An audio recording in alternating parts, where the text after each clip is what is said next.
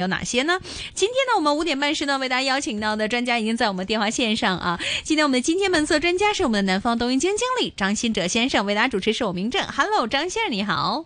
哎，明正好，大家好。刚刚跟大家说到就是美国银行这件事情，呃，先不说，呃，可能有一些的经济学家正在预测美国可能这一次房地产也跑不了这样的一个风暴，只看在这一次银行方面的一二三点。呃，这几天有一些的专家觉得这样的一个风暴啊，其实呃内显很多一些的危机。呃，刚刚也有专家觉得，现在美股市场其实可能风险性呢已经呃披露的差不多了啊，可能市场也消化的差不多。两种极端的一个方向，你们会站在哪一边更多一些呢？会觉得现在美国的经济已经渐渐明朗了吗？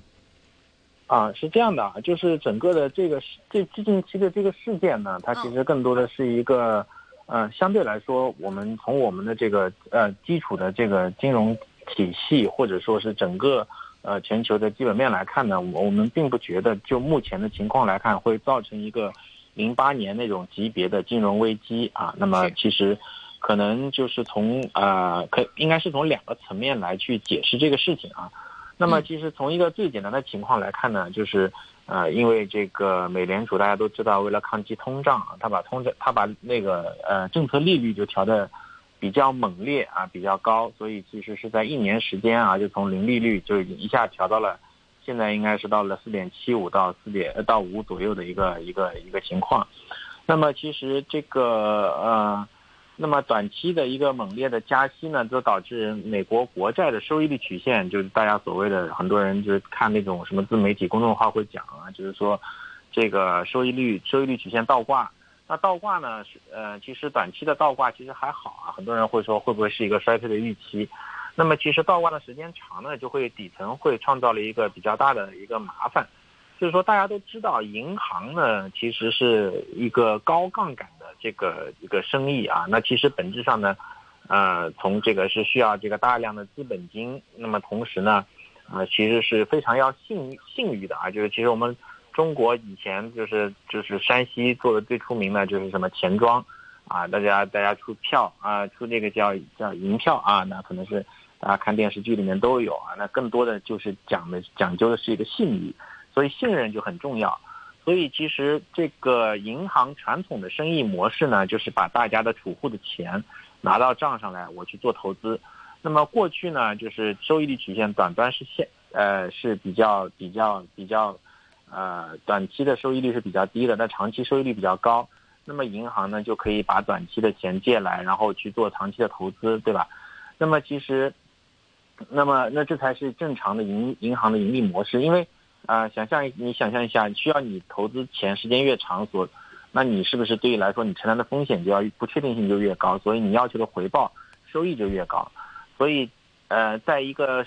国债收益率曲线正常的情况下呢，呃，银行的模式业务模式都是比较稳定的啊，特别是经济复苏、长端收益率更上的更更高的时候呢，那银行呢，其实它的利润是比较好的。那么在这个加息的环境过程中呢，啊，收益率曲线倒挂的情况下呢，其实银行的业务模式就得到了质，就会，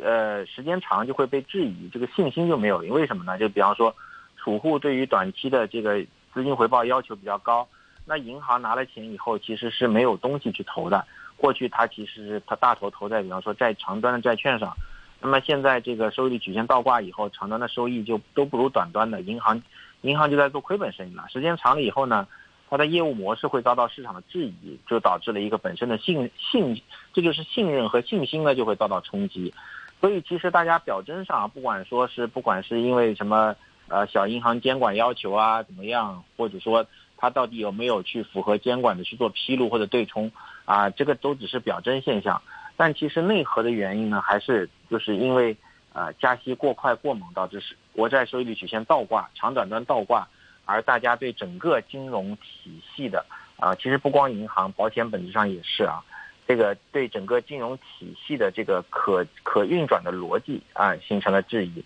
那现代金融呢，其实本质上呢，就是一个信做信心、做信任的生意，没了信任呢，它的这个就是很脆弱的。那我们在零八年也看可以看到。啊，这个什么次贷危机，其实本质上就是一个信心的危机、信任的危机啊。所以这个危机呢，通常会比流动性危机，就是我们可能二零二零年这个三月我们见到的是流动性危机哈，呃，信心危机远比流动性危机更可怕啊。所以其实现在呢，呃，就是这样的一个情况啊。但是如果我们往，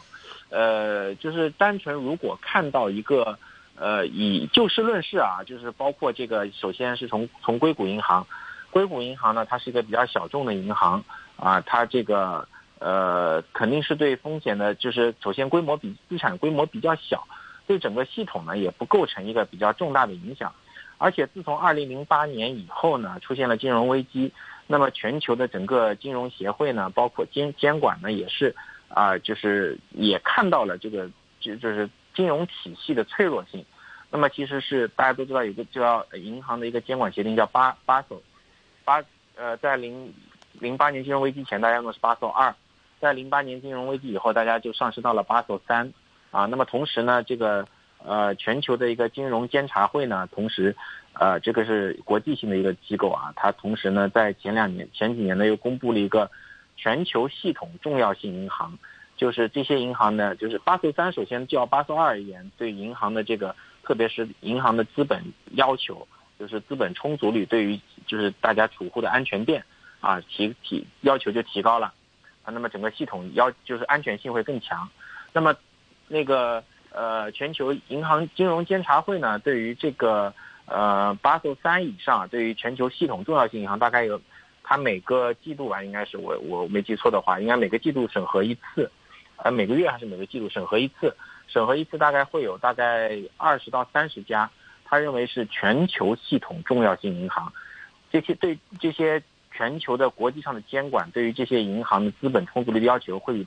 会比正常别的银行会更高。那么也一定程度上呢，也是保证了在过去的四五年间，我们看到啊，我们面临疫情冲击的时候，当时很多人会担心流动性不够会不会冲击到银行体系啊？其实我们是看不到的。那么即便到现在呢，其实我们都依然会认为，呃，目前来看全球的这个金融体系呢，啊还是比较稳健的啊。就是，呃，当然我知道很多公众号可能会危言耸听啊，这一上来就把它你宣扬的跟零八年金融危机差不多。但目前我们按照这个银行的这个在央行的储备，还有存款结余来看的话，暂时是看不到这个风险啊。当然，就是如果信心就是，当然就我我所有的前提都是信心没有彻底的丧失，因为所有的银行，哪怕咱们中国的银行，一旦没有了信心，都高不起挤兑啊。这个是绝对是绝对是信心永远是银行金融生意的底层。那么，所以其实整体来看，目前来看。全球对于这些系统重要性的大型银行信心还是比较充足的，而且他们本身的财务质量是比较好的，所以我们不认为现在这个会造成系统风呃就就目前的爆发程度来看啊很难演绎成这个系统性风险。当然，这是从这个体量和安全性角度来看。第二个呢，也是就是呃第二个呢原因呢，一定程度上呢也是因为我们看到在这一。次的这个小的银行信心危机里面，监管的这个这个或者说政府或者监管的呃它的执行力或者说它下场的反应的速度是非常快的，跟零八年呃比是应该是深刻的吸取了当年的教训，嗯啊，所以在出事的第一时间就对所有的储户的存款进行兜底，啊，这个所以其实我们看到呢，这个积不不光是美国啊，包括这个瑞士监管也是，这个积极的态度呢也是反映出来。啊，我们觉得也是给了我们一定程度上的啊，可以说是心理上是一定的兜底啊，就是觉得啊，就是监管还是比较积极的，它不是无不作为的啊。那么这个呃，说到了这，所以其实我们整个演绎到现在啊，我们觉得就是更多的是一个股价上的波动吧。我们不觉得它呃，暂时还看不到是系统风系统性的风险啊。当然不排除继续演绎，但是呢，呃。呃，我可以说啊，苍蝇不叮无缝的蛋，不管是这个瑞信 Credit Suisse 还是呃德国银行 DB 也好啊，其实本质上呢，他们的这个这个这个，呃，他们的就是如果想说储户的这种系统的安全性，其实是，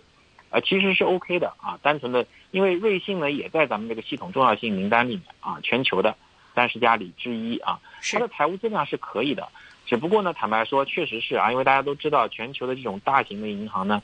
它其实有很多各种各样的业务。它除了商业银行的存款业务，它还有投行啊等等其他业务。只不过像这个瑞信和 DB 呢，可能过去就是在其他业务上确实是经营的质量比较差，出现了大额的亏损，或者说一些衍生品，所以其实导致呢，啊，这个大家对他的一直以来的口碑不是特别好，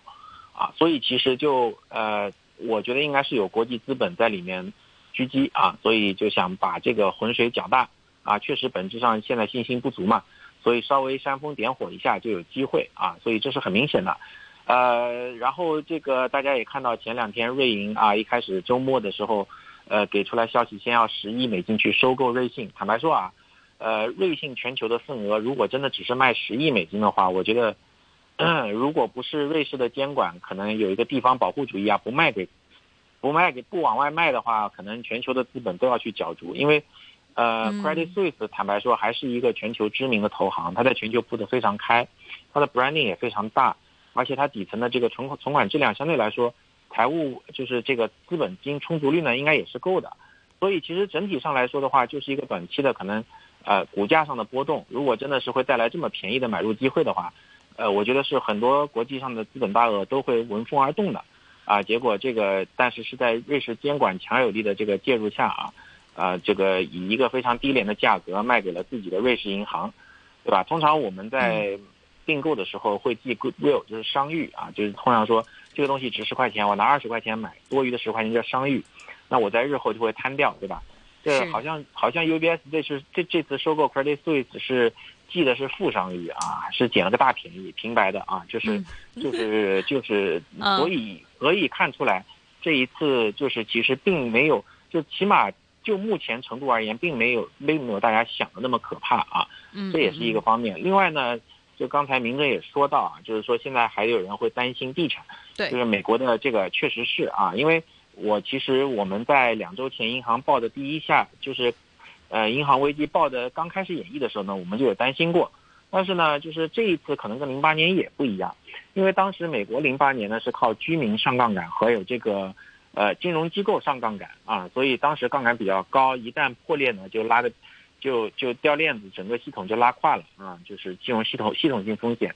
那么在这一次呢，其实整个美国的居民端的杠杆，还有机构的杠杆其实并不高，这次比较高的是美国政府的杠杆啊。所以而且呢，就是呃，坦白说，这个目前来看啊，根据我们已披露的消息，其实我们对于酒店，就是商业地产呢，它也分很多种。它有酒店啊，它有这个商场啊，还有写字楼。其实我们现在比较担忧的是写字楼啊，这个写字楼这一块的风险可能有一定有一定的风险，因为毕竟疫情三年啊，彻底改变了一些人的生活方式，很多企业都居家办公了，那么写字楼的需求就下来了啊，导致所以导致大量的写字楼空置。但是写字楼呢，大家明白，其实并不是就这个东西呢，可能更多的是在呃银行或者以 REIT。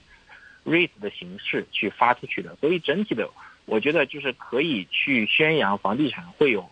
啊，会美国的房地产会收缩，会有风险啊，但是会不会蔓延到系统呃金融系统或者波及到，我觉得这个方面呢，其实呃不用过分的去担忧啊，因为毕竟现在美国整个的一个居民的杠杆率水平并不高啊，所以呃整个系统的话就是。呃，我我我我现在的个人的观点就是，目前来看的话，并没有太大的风险啊。那唯一的就是可能有一些银行，它对于写字楼的 exposure，就是说它的它在写字楼上面的这个，呃，放的杠杆比较高，是贷的款比较多，啊，这个可能会有一定的风险。但是整体来说的话，我们看了一下，呃，比例啊，那大银行的比例其实都不高的。那么只要大银行稳得住，啊，这个整个系统就稳得住啊，不会有太大的风险的。所以其实整体上来说的话，呃，如果即便日后有有有因为这个东西开始发酵啊，其实我觉得，呃，也是可控，大家不用过分担忧。那反过来看，目前的这个风险爆发呢，啊，也倒逼美国监管啊，一定一定程度上，首先我们三月的加息，从过去一开始大家的预期五十个基点变成二十五个基点，很明显就放缓了。所以其实，呃，我在最开始分析的时候，其实很多。最根本的深层原因就是因为加息过快过猛导致的。那么现在一旦美联储意识到这个问题啊，啊放缓甚至不加息了啊，那么其实这个东西呢，其实啊或者说到了明年就降息了，呃这个问题呢其实是一定程度上就是可以缓和并解决的，啊，所以其实现在其实输的就是时间，啊，那么所以这个就是未来半年吧，我觉得就是到底怎么样啊？那我我我个人的建议呢，反正就是对于如果大家做投资啊，呃，存好钱啊，就是先不急着进场啊，那么呃，一旦会有这种因为呃市场扰动或者说这种带来的短期风险，我觉得是一个比较好的抄底的时机。因为整个系统呢，我觉得还是比较稳健的啊，并不用过分担忧啊。嗯，另外，对于对于我们中国市场的外溢风险也比较小啊，这个对于对不用太担忧嗯嗯嗯，今天市场方面的话呢，你们对于相关的一个问题研究的那么深入啊，其实你们现在目前对于投资的角度而言，现在市场方面焦点性，内地资产到底是怎么看所谓的 AI，所谓的 ChatGPT？我们能够看到，像 A 股市场真的把 ChatGPT 这件事情闹翻了一遍、两遍、三遍，这个整体的一个赛道好像是永无尽。头又是一个新的非常大的一块的梦想。其实你们觉得，呃，真的有那么的夸张吗？甚至我看到有一些的标题说，现在不投 ChatGPT 就等同于二十年前深圳不买房。后面这个比喻很严重，前面这个我不知道，但是二十年前深圳不买房这个比喻非常的严重啊。所以想请教你们啊，到底是怎么看的呢？啊，对，我们也认为 AI 可能是这个未来十年最大的一个技术变革，一个浪潮。因为毕竟，呃，我们距离上一个技术变革——互联网技术浪潮呢，已经过去了将近二十年时间啊。而且，就是这个技术科技呢，对于经济的边际贡献越来越放缓，所以我们很期待下一个。那 AI 看起来有很有可能就是下一个，我们也很看好。但是坦白说，A 股呢，呃，我们有持保留意见啊。如果真的就是。呃，如果在中国的资产里寻找 AI 的合适的标的的话，我们更倾向于在应用端，啊，应用端去寻找啊，而不是底层的基础逻辑端啊。因为坦白说，呃，现在 AI 对于底层的芯片和算力的要求还是比较高的。呃，目前来看的话，呃，美国的这个技术优势还是在的，所以这个其实我们会更期待应用端。那么其实应用端呢，坦白说啊。呃，也也跑不出这几个大的互联网企业，所以其实本质上呢，就是一直以来我们就跟投资人去推荐恒生科技指数啊。那么其实讲到 AI，无非也就是恒生科技指数了，因为大家都知道这个，特别是 AI 在做运算的时候，是需要消消耗大量的金钱去做逻辑运算的，啊，这个不是小企业能烧得起的。那么底层的硬件呢，坦白说又不是咱们的强项。这个突破还需要十年甚至二十年才能出现突破，所以其实我觉得，呃，投资 AI 的话，可以先在应用端找起来。那么应用端，坦白说，呃，与其大家去找企业，不如就选恒生科技指数啊，更简单，因为肯定包在里面了。嗯，OK，好的。那么今天时间有限啊，非常谢谢我们电话线上的张新哲先生跟我们非常的详细看到了这一次到底对于美国经济方面啊，无论是银行还是未来潜在性的一些的风险，包括地产方面的话呢，都跟我们进入非常深深刻的一个分享。那么大家如果有相关的一个问题呢，也可以重温我们今天的嘉宾访问。那么今天时间差不多，再次谢谢我们电话线上的张新哲先生。钢铁个别股份，张先生持有吗？哎，没有，谢谢。好的，谢谢您的分享，那我们下次再见，拜拜，张先生，拜拜，